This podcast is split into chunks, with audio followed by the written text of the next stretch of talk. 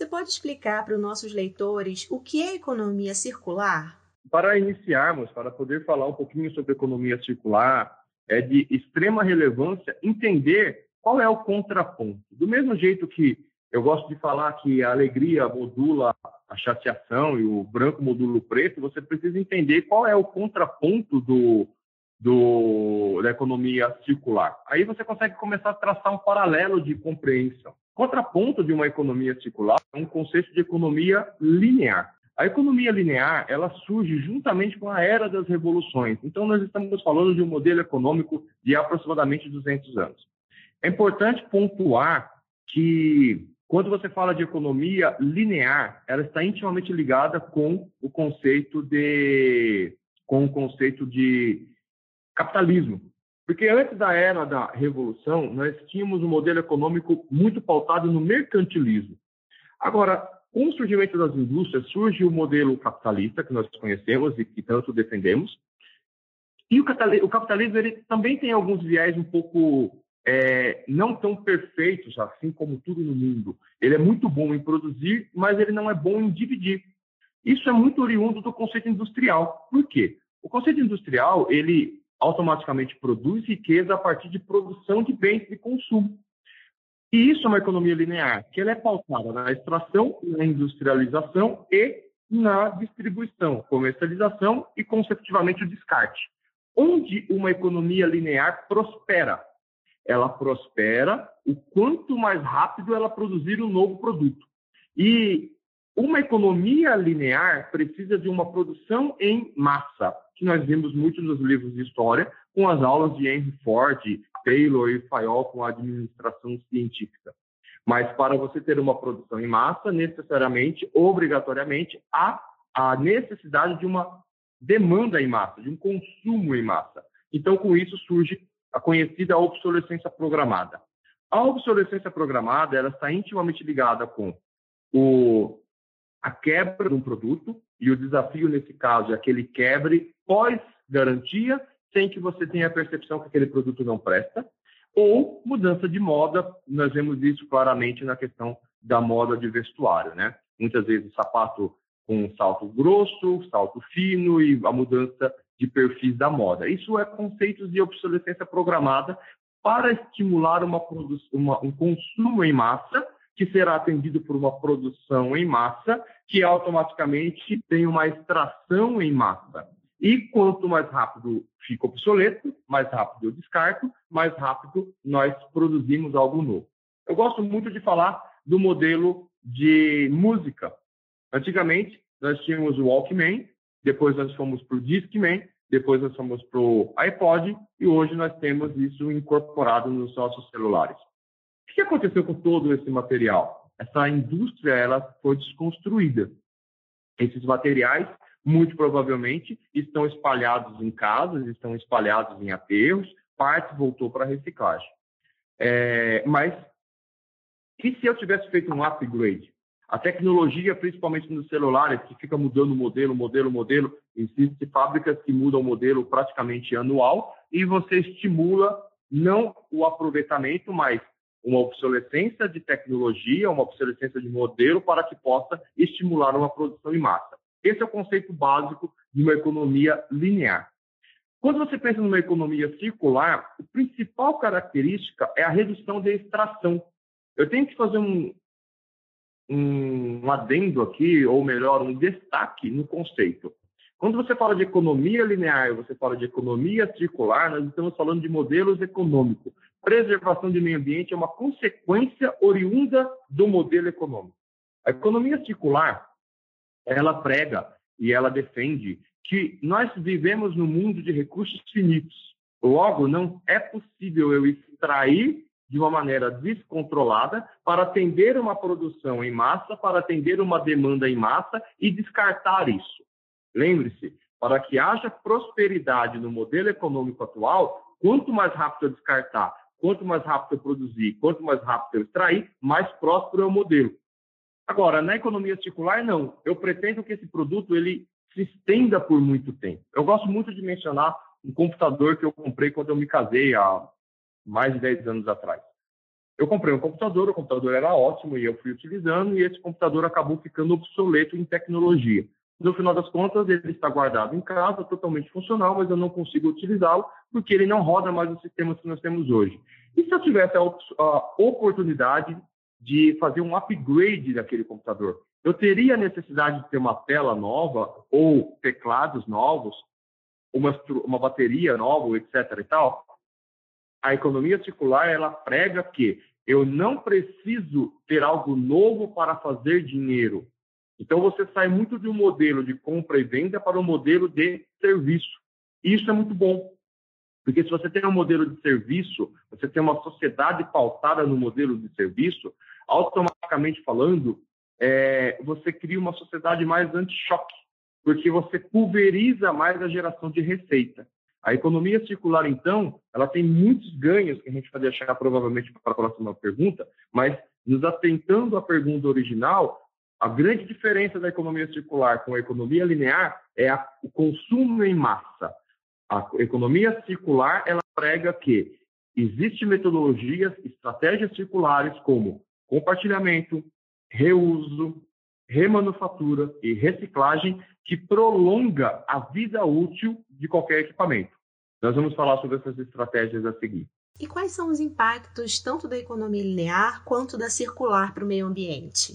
Tá. Pensa da seguinte maneira: para que eu possa ter uma economia circular próspera, linear próspera, eu preciso ter uma indústria de primeiro setor extraindo 24 horas matéria-prima, processando esse produto e descartando.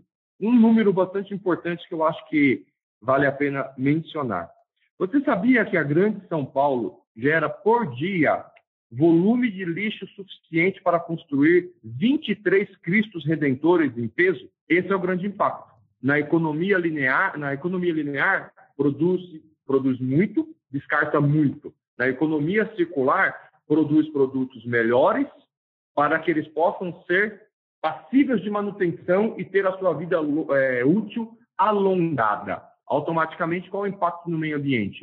Se eu estou produzindo um computador no lugar de 10, porque 9 foram descartados, eu consumo menos energia, menos energia elétrica, menos combustíveis, menos matéria-prima, menos impactos de emissões, ou seja, é, todo o, a poluição barra extração de recursos naturais que são necessários para muita produção na economia circular, ela é minimizada. Por quê? Porque eu estou pautado em serviço, em manutenção, em prolongamento de vida. Automaticamente, em vez de produzir, sendo redundante, 10 produtos, eu vou produzir um produto. Volto no exemplo do meu computador, que eu comprei quando eu me casei. O computador está na minha casa. De lá para cá, já passou mais dois, três no meu, na minha utilização por upgrades de tecnologia.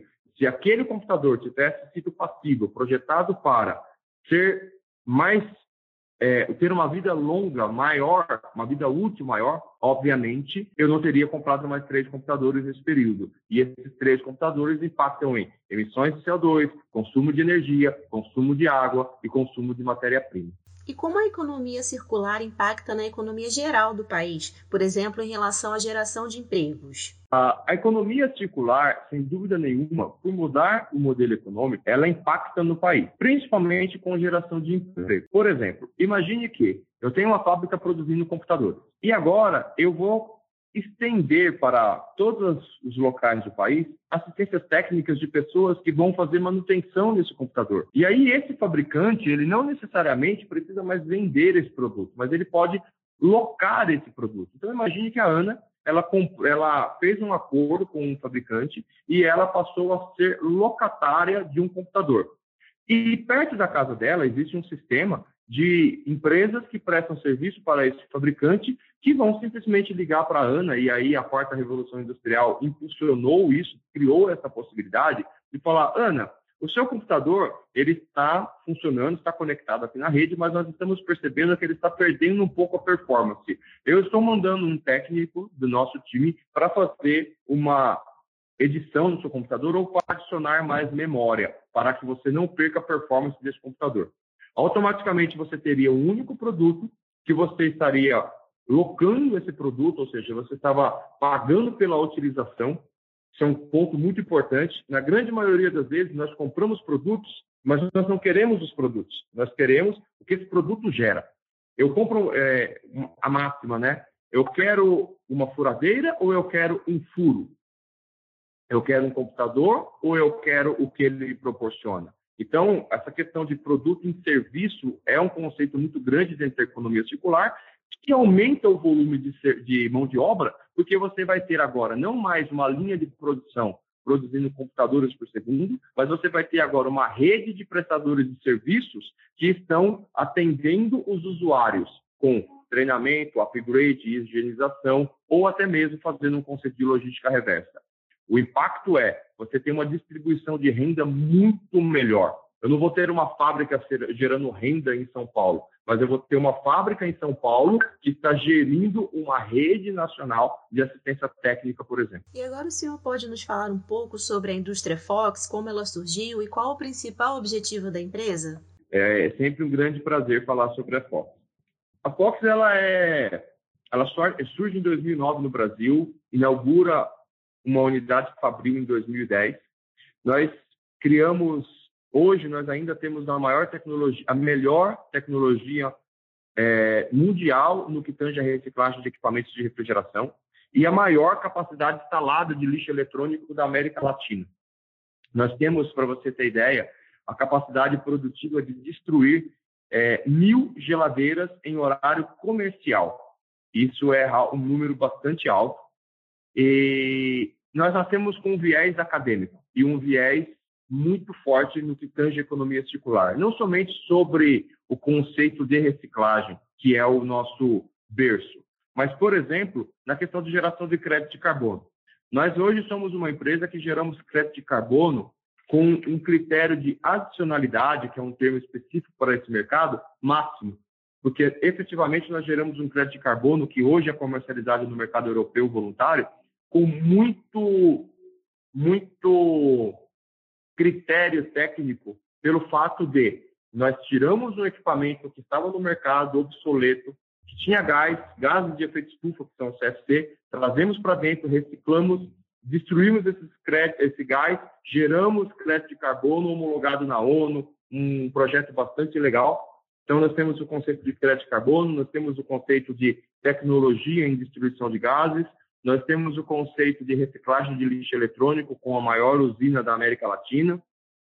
E dentro do conceito de, do mundo da economia circular, nós também fazemos todo o, a questão da remanufatura de produtos, que inclusive geramos uma plataforma que é a Tudo Bônus, onde você pode comprar produtos remanufaturados.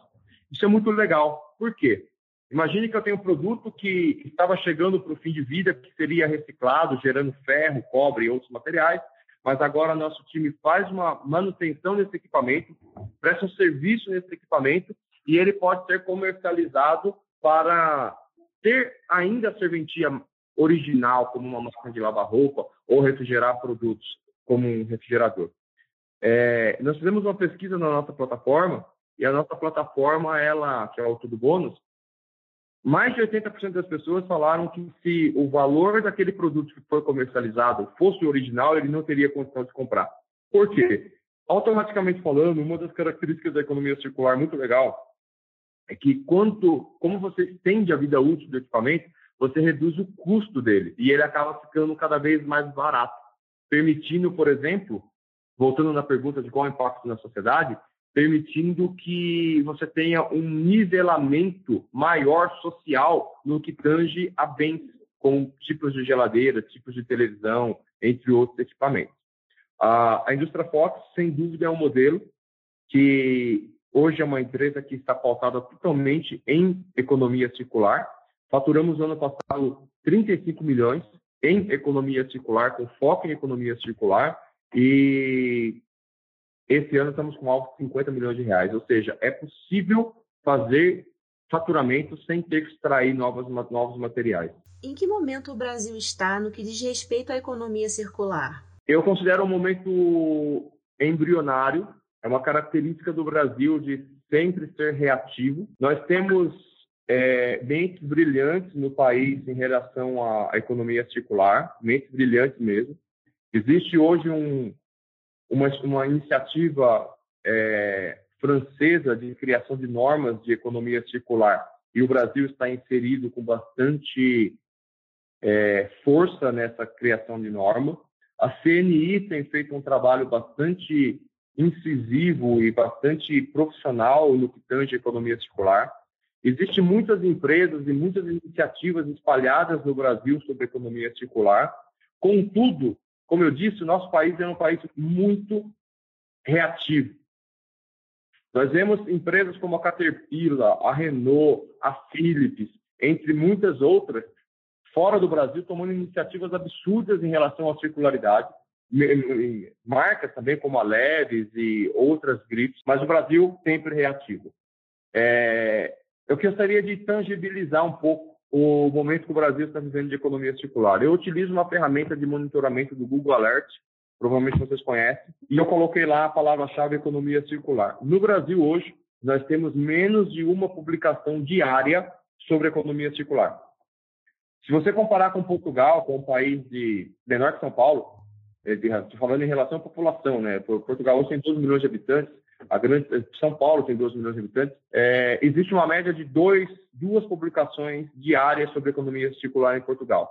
A partir desses números de publicação, você percebe que nós temos pessoas brilhantes, nós temos uma boa estrutura, nós temos empresas instaladas, nós temos um mercado hoje. Eu vou me limitar ao lixo eletrônico, Ana, que é o nosso mercado.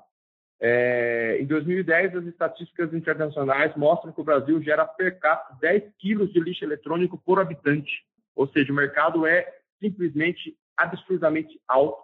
Nós temos aí 210 milhões vezes 10 quilos, estamos falando de 2,1 bilhões de quilos de lixo eletrônico sendo descartado por ano no Brasil, gerado, né, não descartado.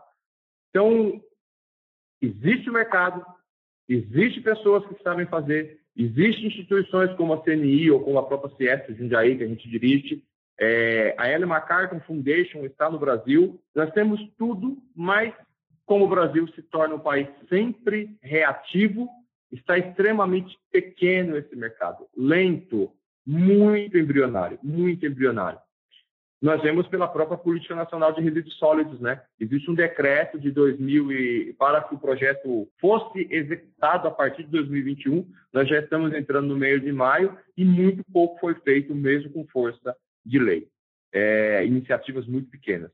Então, resumindo, o Brasil está, no que tange a infraestrutura, na minha concepção, não desamparado. Poderia ser mais, mas o mercado não fomenta isso. Então, eu conheço amigos empresários, e a Fox é um caso, que poderia expandir suas operações, mas hoje eu já opero com a recicladora com algo em torno de 30%, 40% de ociosidade. Não faz sentido expandir. Existem mentes brilhantes, existe, existe excelentes educadores, excelentes pesquisadores, professor Aldo da USP, a professora Lúcia do CETEM no Rio, com pessoas brilhantes, referências mundiais, que estão em palestras internacionais, mas existe lei, mas ainda o, o empresariado brasileiro não conseguiu perceber que trabalhar com economia circular ele é mais saudável financeiramente do que a economia linear e o impacto ambiental é simplesmente fenomenal. Eu vou te dar um dado. Hoje, estima-se que a ilha de plástico que flutua no Atlântico equivale a oito vezes a área de Portugal. E se nós não mudarmos radicalmente o modelo que nós temos hoje, e que não é o modelo que nós temos que inventar, lembre-se daquele modelo que a gente tinha que levar a garrafa de vidro para comprar Coca-Cola ou comprar qualquer refrigerante, o, o modelo de logística reversa de reuso já existia. Isso é economia circular nós migramos para um modelo de descartável e que esse modelo descartável é completamente linear, descarta rápido para gerar prosperidade. Então, assim, ou a gente muda rápido, ou eu não sei como vai ser o mundo em 2030. É, e agora, para a gente finalizar nossa conversa, na sua opinião, o que falta para que as mudanças necessárias aconteçam? Eu acho que a, uh, uma, uma das coisas que eu sinto muita falta no Brasil e que eu ficaria honrado em, em poder participar Agora estou falando a título de patriota, tá? E totalmente idealizador. Eu acho que o Brasil ele ele falta ter mais congressos de geração de valor, conectividade, um hub de que as empresas de economia circular pudessem apresentar mais o seu trabalho, que o governo, que isso estivesse mais na, na agenda dos governos, que houvesse um, principalmente, é, não é cabível na minha pessoa o entendimento que a, os times de engenharia, por exemplo, não possuem uma disciplina de produção reversa, que não existe no, na, na grade dos formandos em administração e economia uma matéria sobre economia circular, para que as pessoas possam entender que se eu produzo, eu tenho que aprender a desmontar. Eu tenho que produzir alguma coisa que tem que ser desmontável. Isso falta. Falta, por exemplo, as pessoas que estão gerando economia, que estão gerando negócios, é, que estão administrando empresas, saberem claramente que existe um modelo de negócio que é saudável, que é sustentável. Então, falta agenda, falta uma visão governamental acadêmica, falta uma visão governamental é, no sentido de vamos criar congressos, como que é um congresso científicos para discutir soluções, não simplesmente falar vou acabar com o lixão, não vou acabar com o lixão, mas como não deixar de ter lixo. A Suíça, por exemplo, não tem mais aterro, já vai fazer mais de 20 anos. E a gente ainda está discutindo sobre lixão. Então, a resposta está na conectividade, a resposta está na, na academia. Se a gente coloca na, na, na grade do MEC agora que engenheiro tem que aprender a desmontar, ele vai automaticamente produzir aquilo pensando no fim de vida. Que o administrador tem que olhar para quais modelos de prestação de serviço eu posso prolongar a vida desse ativo. Então, o que falta nesse momento é uma visão governamental do todo, é uma visão de poder ver o que tem, conectar o que tem, dar incentivo para as empresas. Por exemplo, uma empresa de logística reversa, ela trabalha com margens extremamente pequenas e ela paga os mesmos impostos, o mesmo preço de pneu, o mesmo preço de caminhão, o mesmo preço de pedágio que uma empresa que vende um produto novo. Isso não faz sentido.